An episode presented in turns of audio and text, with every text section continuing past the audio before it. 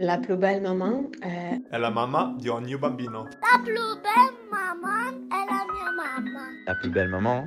Ovviamente la mia ragazza. È mia mamma. La più bella mamma sono io. È tua mamma. La più bella mamma sei tu, non vedi? La più bella mamma sei tu. Benvenuta sul tuo podcast. Sono Natalia, la voce italiana della più bella mamma, un podcast creato in Francia da Louise Goury. In questo spazio ci confrontiamo con donne che sono anche mamme e con professionisti dell'infanzia, perché il tuo ruolo di mamma è così importante per la società e perché ti meriti del tempo per te, ti offro un momento di condivisione per rendere più leggero il tuo quotidiano. Che in altre parole significa che assistere a una nascita fisiologica significa dare la possibilità dei bambini e a delle donne di sviluppare un altro rapporto con sé e col mondo quindi non è solo una scelta, come dire, clinica, è anche una scelta, se vuoi, politica. Oggi alla Plus Belle Maman in italiano incontriamo Cristina. Cristina è ostetrica da più di 30 anni e nel 1992, assieme ad altre colleghe, ha fondato l'associazione Acqua che Balla. Questa associazione si propone di sostenere le donne e le coppie in una presa di coscienza che consenta la scelta di luoghi e modi del parto conformi al proprio stile di vita. Con lei parleremo del ruolo chiave della figura dell'ostetrica e di cosa significhi partorire in modo consapevole. Buongiorno Cristina. Buongiorno Natalia. Grazie di aver accettato di partecipare a questa intervista per la Plus Belle Maman in italiano. Come prima domanda ti chiederei di raccontarci cosa vuol dire per te essere ostetrica, cioè qual è il ruolo dell'ostetrica nell'assistenza di una donna. Allora, intanto ringrazio anch'io te eh, per essere eh, stata scelta per questa, questa, intervista perché sono molto contenta. Allora, ehm, che senso ha essere ostetrica? Io credo che mi corrisponde molto il, l'assunto di Michel Audin che dice che eh, il parto è un processo involontario che quindi non si può aiutarlo, ma si può proteggerlo. Proteggerlo vuol dire proteggere le condizioni che rendono una donna, ehm, rend- fanno sì che una donna possa liberare la sua parte più istintiva, più profonda e quindi produrre gli ormoni che servono, produrre la libertà di movimento e di, di espressione che le è più congeniale e che le consente di far nascere il suo bambino naturalmente, dove naturalmente significa eh, con l'ausilio dei suoi ormoni e delle sue forze intrinseche. Ok, e cosa può chiedere, non so, una donna, cosa può chiedere a un'ostetrica? Mm, cosa può chiedere un'ostetrica? Beh, insomma, la salvaguardia della salute di una donna è intanto di come dire, avere un ruolo. Ci sono tre, eh, direi almeno tre livelli che mi viene da riconoscere, uno strettamente fisico, uno più emozionale e uno più spirituale, se vuoi, no?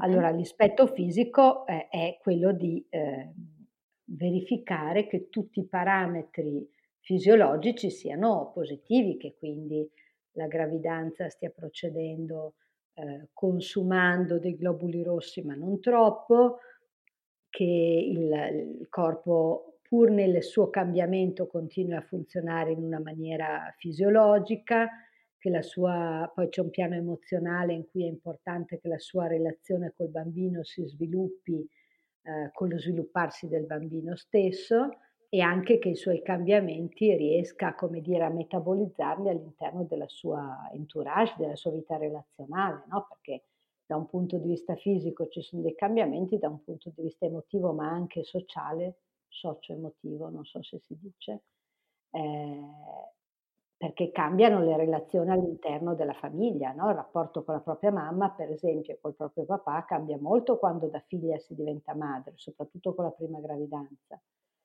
il rapporto col certo. partner cambia molto quando da, figlie, eh, da, da, da, due figli si diventa genitori e quindi c'è questo piano emozionale che anche quello ha la stessa importanza uguale perché può influenzare anche il piano fisico, no? Cioè se una donna si sente molto isolata o al contrario, cosa che in Italia succede un po' più spesso, eh, come dire, invasa dalla famiglia di origine, per esempio, questo può può creare delle difficoltà sulla sua omeostasi, sulla sua capacità di far fronte al cambiamento anche da un punto di vista fisico.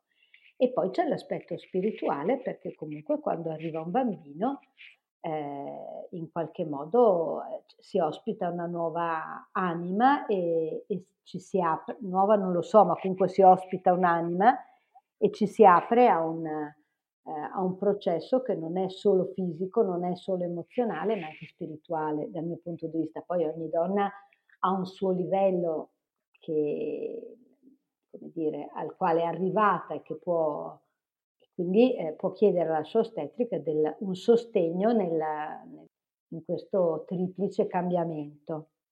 Non so se ti ho risposto. Sì, sì, sì, assolutamente. Quindi può essere supportata non solo dal punto di vista, diciamo, fisiologico, più medico, strettamente, ma anche in tutti questi aspetti che sono sicuramente molto importanti. Io so che e tu sono soprattutto, scusami se ti parlo, no, no. sono soprattutto collegati tra loro. Certo. Perché noi siamo una cultura che eh, è molto brava nel dividere. Ora il dividere a volte serve per spiegare, per chiarire dei meccanismi, ma in realtà poi è importante mettere tutto insieme perché un cambiamento fisiologico può influire su un cambiamento anche eh, relazionale e viceversa. Certo. So che tu ti occupi anche di parti in casa e il parto in casa in Italia è previsto per legge, ma è comunque abbastanza poco diffuso ancora. Ci potresti spiegare quali sono le condizioni che devono essere presenti perché una donna possa scegliere un parto in casa in sicurezza, cioè perché sia messa nella posizione di dire posso sceglierlo sentendomi tranquilla di sceglierlo e, lo, e, lo, insomma, e ci rifletta seriamente. Ok, allora da un punto di vista fisiologico è molto semplice nel senso dal punto di vista di, riportiamo questi tre livelli fisico, emozionale, emozionale barra sociale e spirituale. No? Diciamo che da un punto di vista fisico è molto semplice, nel senso che può partorire in casa qualsiasi donna che abbia una gravidanza, che sia sana lei di suo, cioè che eh, sia sana, quindi non abbia un diabete, un'epatite cronica, adesso per dirti altre patologie di un certo rilievo, che rimanga sana durante la gravidanza, cioè non sviluppa una tossicosi gravidica o una gestosi, quindi che, che, rimane sana durante la gravidanza, sì. eh, con un bambino che per quello che si decide e si può valutare sia sano anche lui, quindi che sia a termine di gravidanza e il cui travaglio si svolga in tempi e modi confacenti, diciamo, no? equilibrato. Ecco, quindi la grande maggioranza delle donne in realtà rientrano in questa categoria.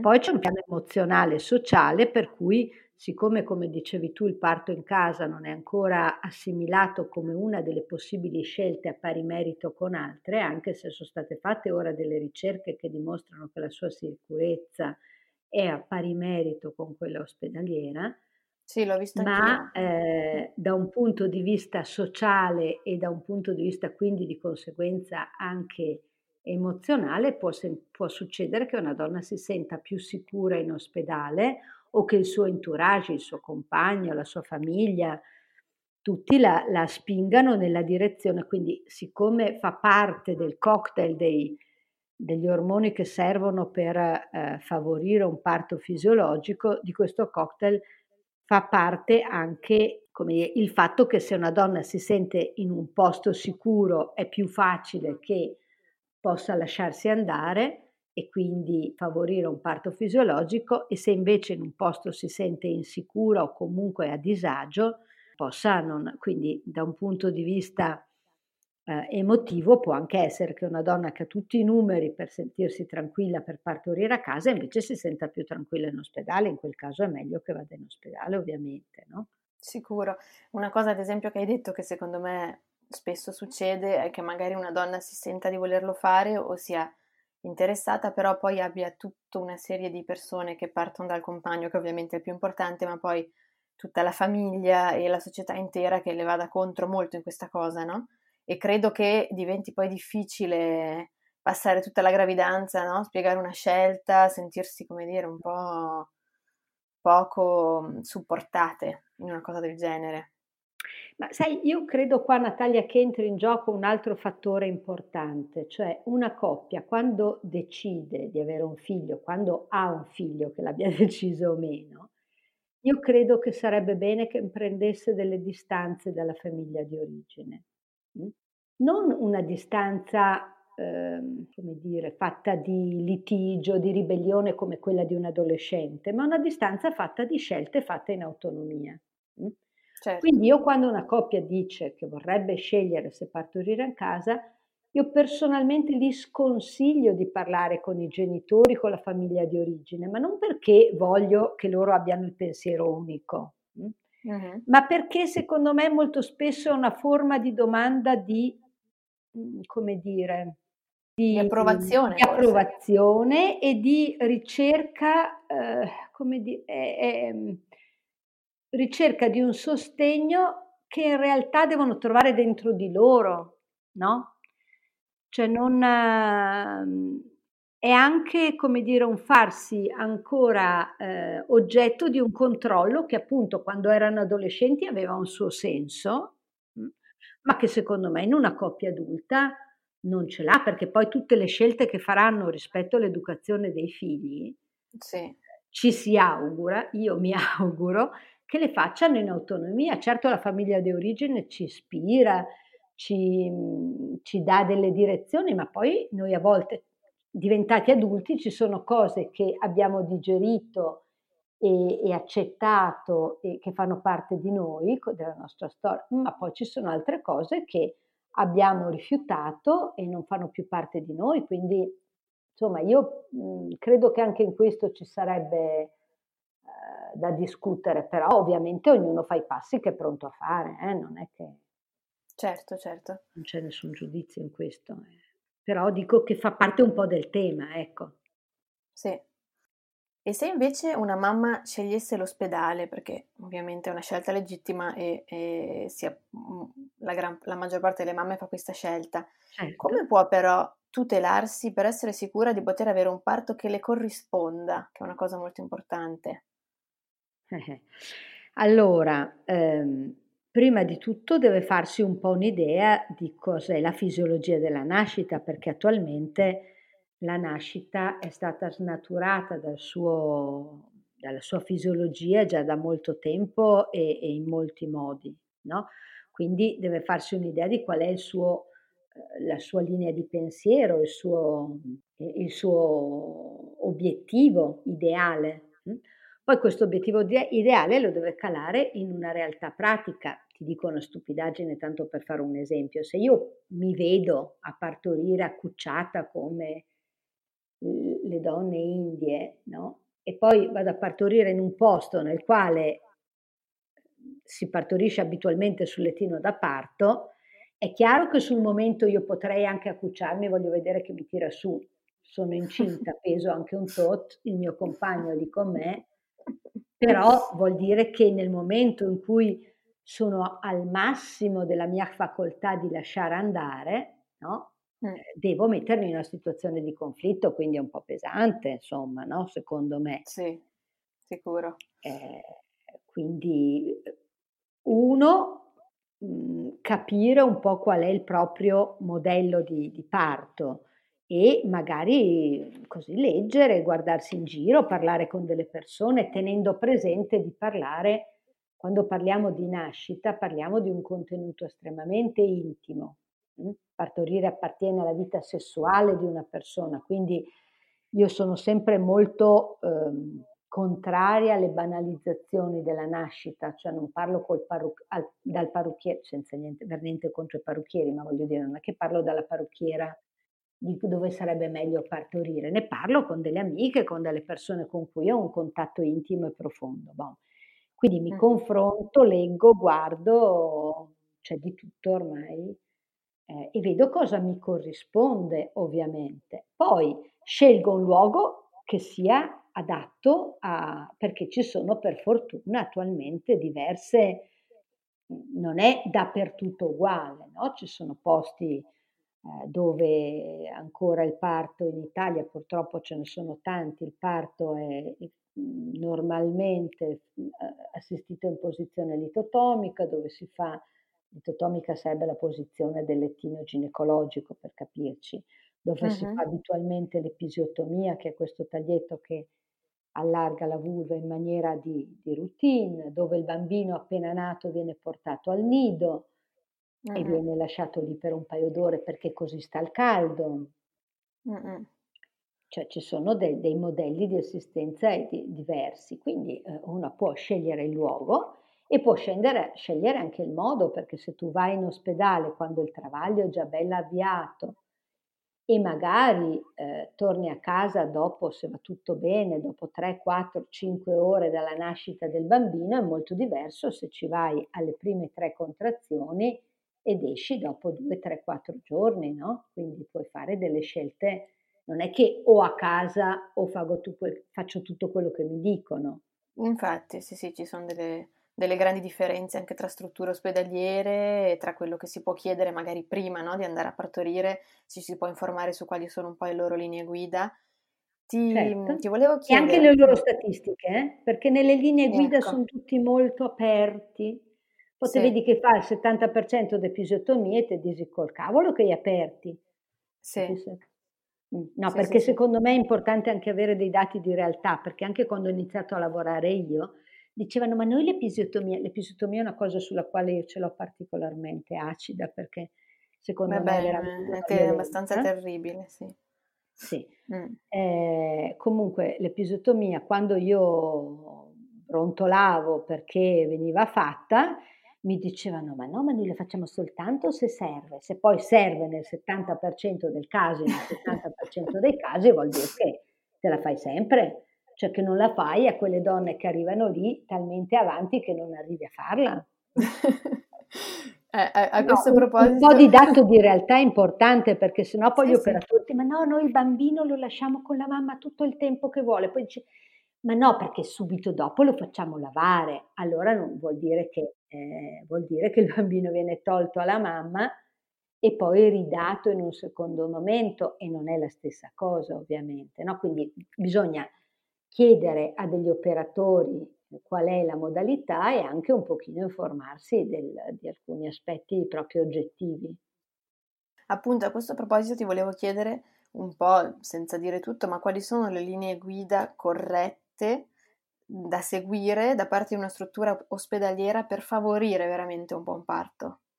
Ma guarda, direi che eh, io posso dire anche quello che hanno fatto a Santa Chiara, perché sotto la guida della Caterina Masè, che è, un, è stata la capostetrica nel momento di maggiore cambiamento, hanno introdotto alcuni aspetti che secondo me sono importanti. Allora, che è l'ospedale uno, di Trento. Ne dimenticherò sicuramente qualcuno, eh, ma comunque uno sì. è la continuità dell'assistenza.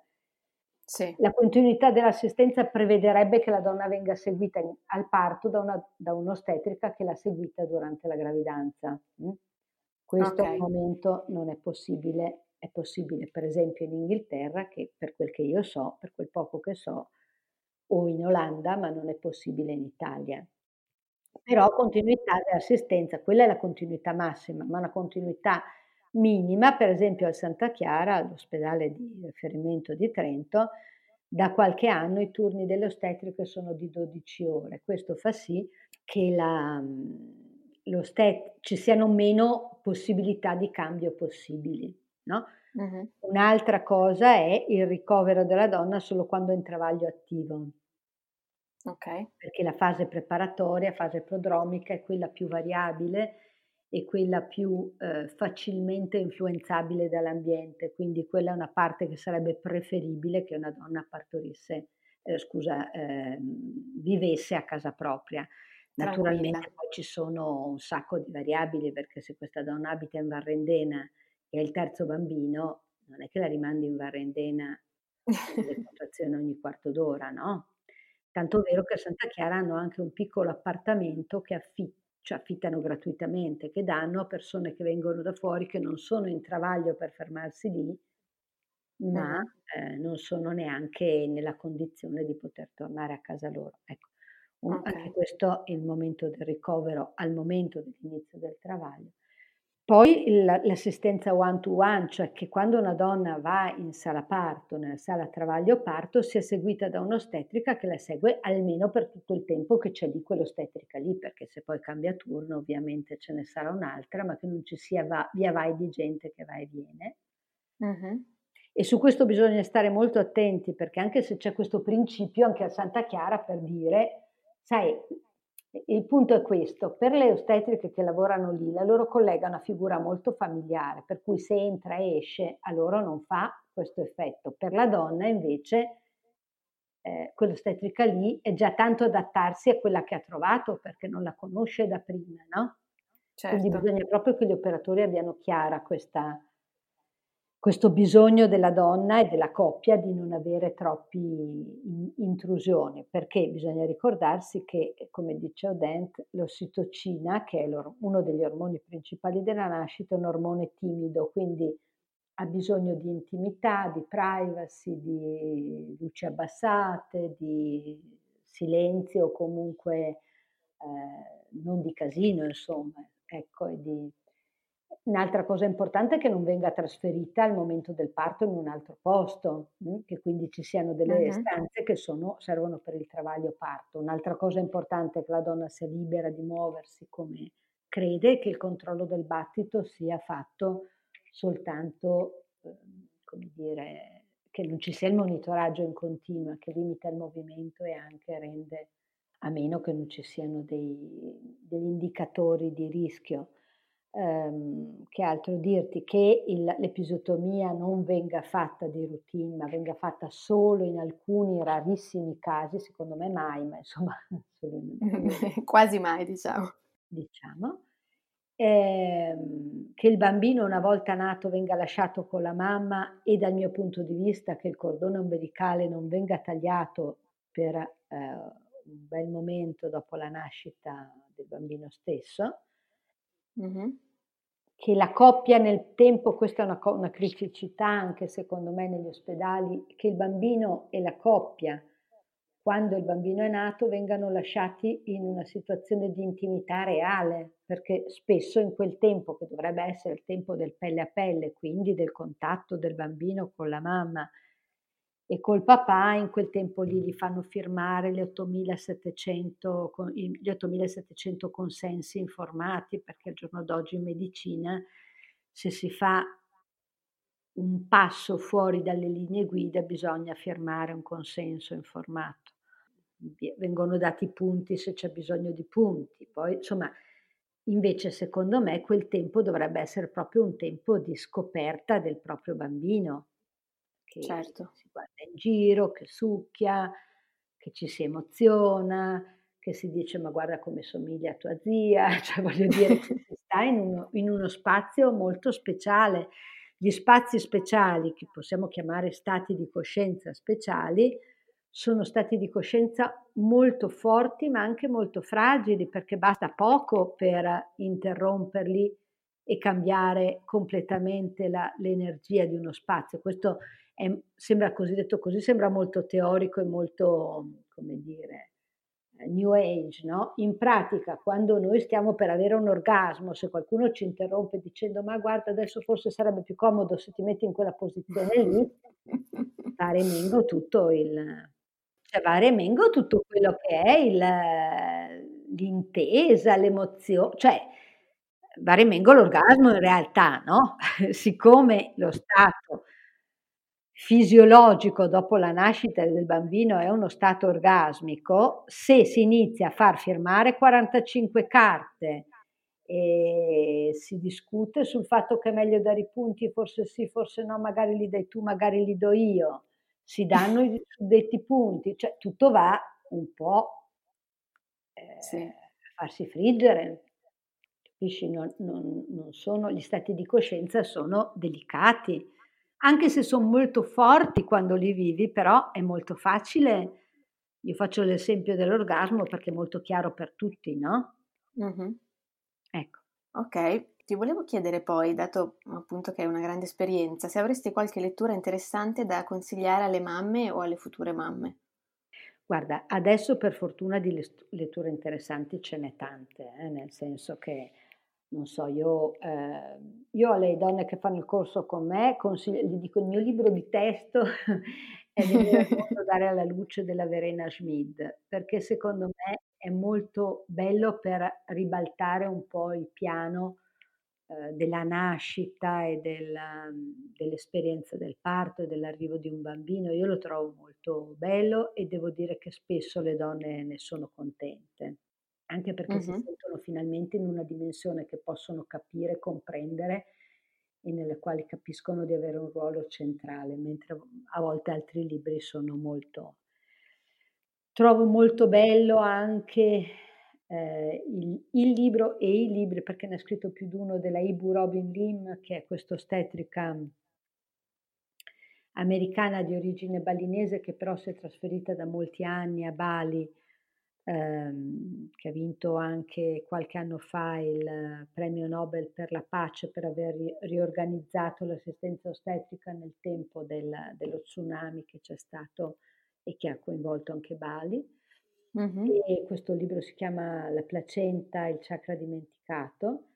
Uh-huh. E, mh, parla del lotus, quindi della possibilità di tagliare tardivamente o di non tagliare proprio il cordone ombelicale, ma a me sembra che ne, tra- ne parli inserendo questa cosa in un, come dire, in un, uno spazio più ampio. Ok della nascita. Poi uno molto carino, secondo me, è il libro della Giuliana Mieli. Mm. Eh, il bambino non è un elettrodomestico. Ah sì. Secondo me la Giuliana è una persona... Tra l'altro si possono trovare anche su YouTube un po' di cose o su internet, no? Per esempio la Giuliana Mieli, se uno la, la cerca su YouTube, ha diverse conferenze nelle quali nel suo modo simpatico e insomma a me sembra molto brava lei. E anche la Verena Schmid, ci sono, se vai su internet trovi un sacco di visualizzazioni, insomma puoi trovare anche su internet se cerchi le persone giuste. Adesso mi vengono in mente altri libri, anche tutti i libri di Michel Audin sono interessanti. Ok, allora poi metteremo i riferimenti di tutti questi libri sotto la descrizione poi dell'episodio. Mm-hmm.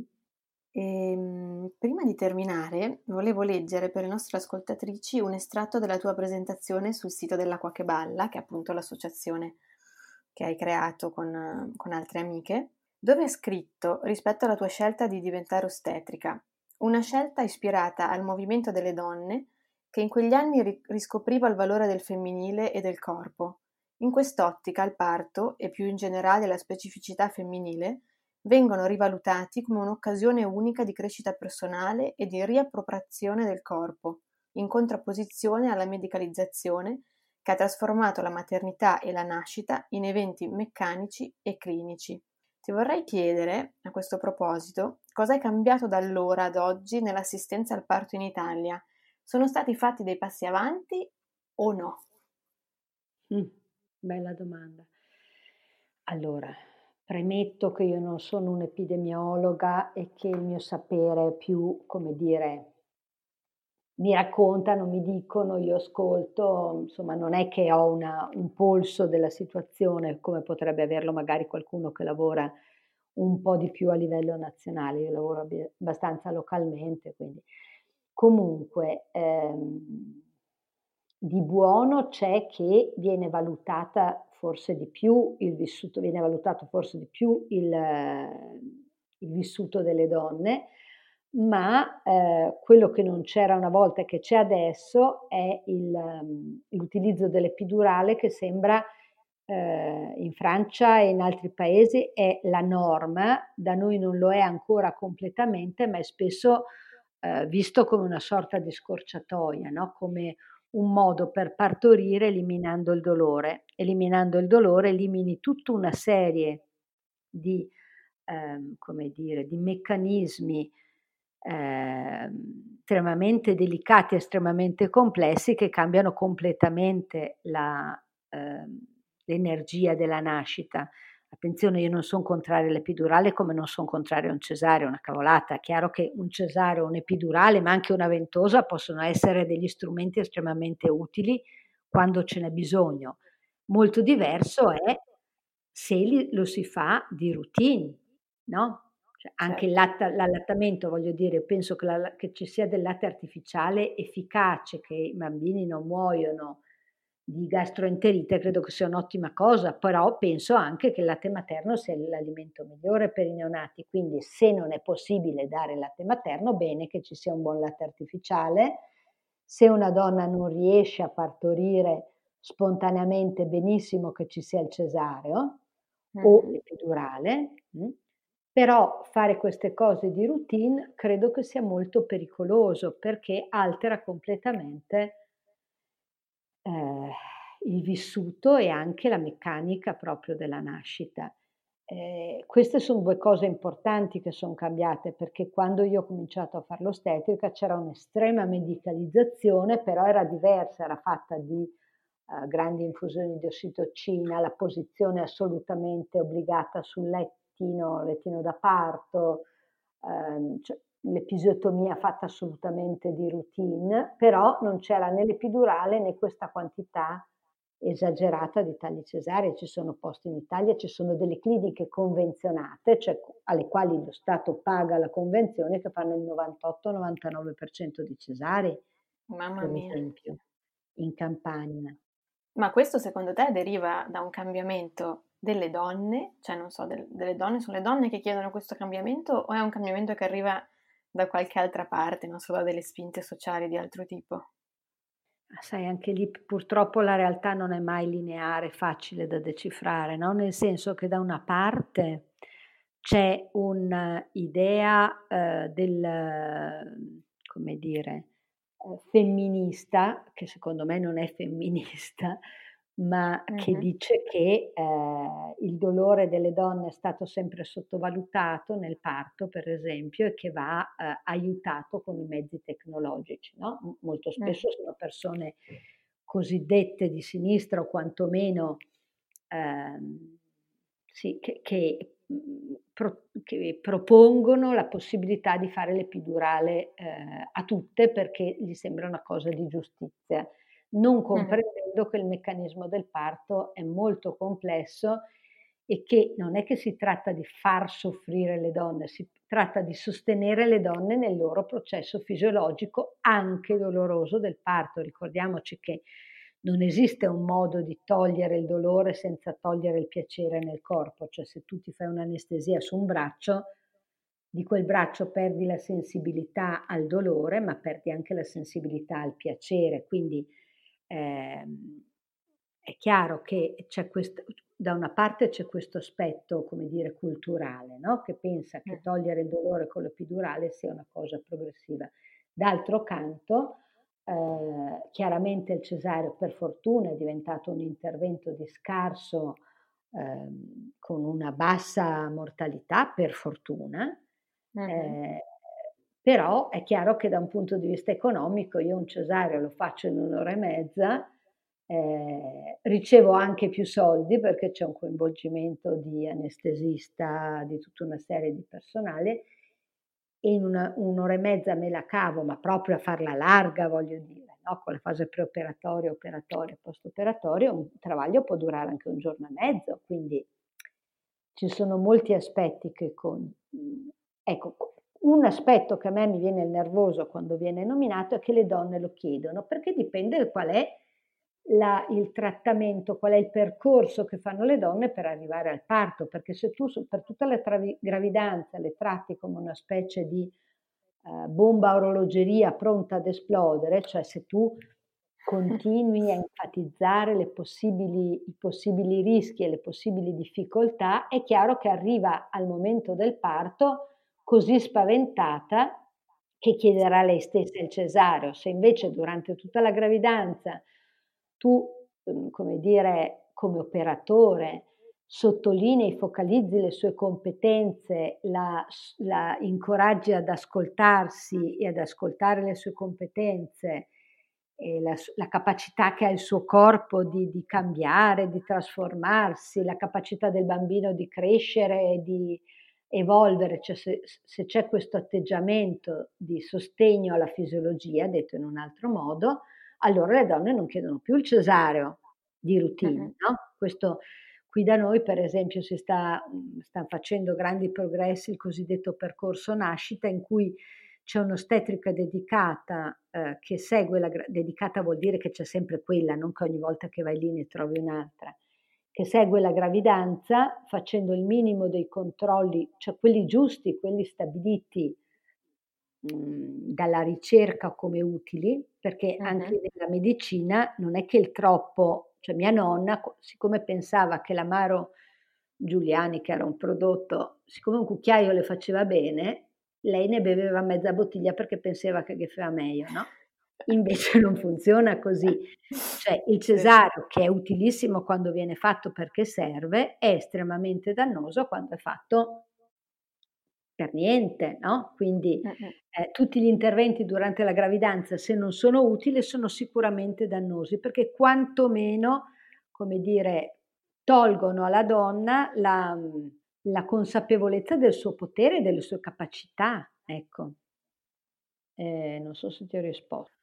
Sì, sì, sì, sì, no, assolutamente. Quindi no, no, è, è sia un po' una cosa culturale, diciamo, tra virgolette, femminista, di un certo tipo di femminista, sia che forse manca spesso un'assistenza adeguata, giusto? Per poi, in modo che poi la donna possa scegliere veramente se, se ne ha bisogno e se ne ha bisogno ne ha sacrosanto bisogno è giusto che ci sia, che come dire, sia una cosa a cui può accedere, però che possa decidere avendo, diciamo, ricevuto tutte le informazioni in modo che lei possa arrivare il più preparata e tranquilla possibile, perché magari in realtà non ne aveva bisogno. Certo, poi c'è proprio quello che ti circonda, no? Perché per esempio seguivo, aveva fatto il corso preparto con me l'estate scorsa una ragazza, una donna eh, napoletana a Napoli è molto avanti il processo di medicalizzazione, appunto è a Napoli che c'è questo ospedale dove partoriscono per cesare il 97-98% delle donne, cioè praticamente mm. quelle che non lo perdono in corridoio.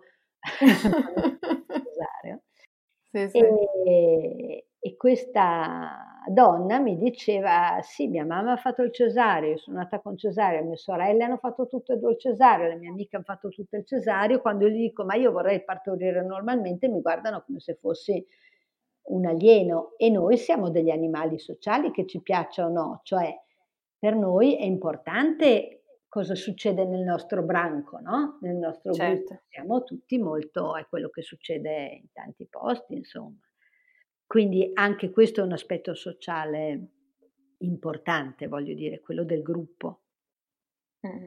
Ecco, allora grazie mille. Prima di concludere ti vorrei chiedere, cara Cristina, di dirci qual è la tua citazione preferita.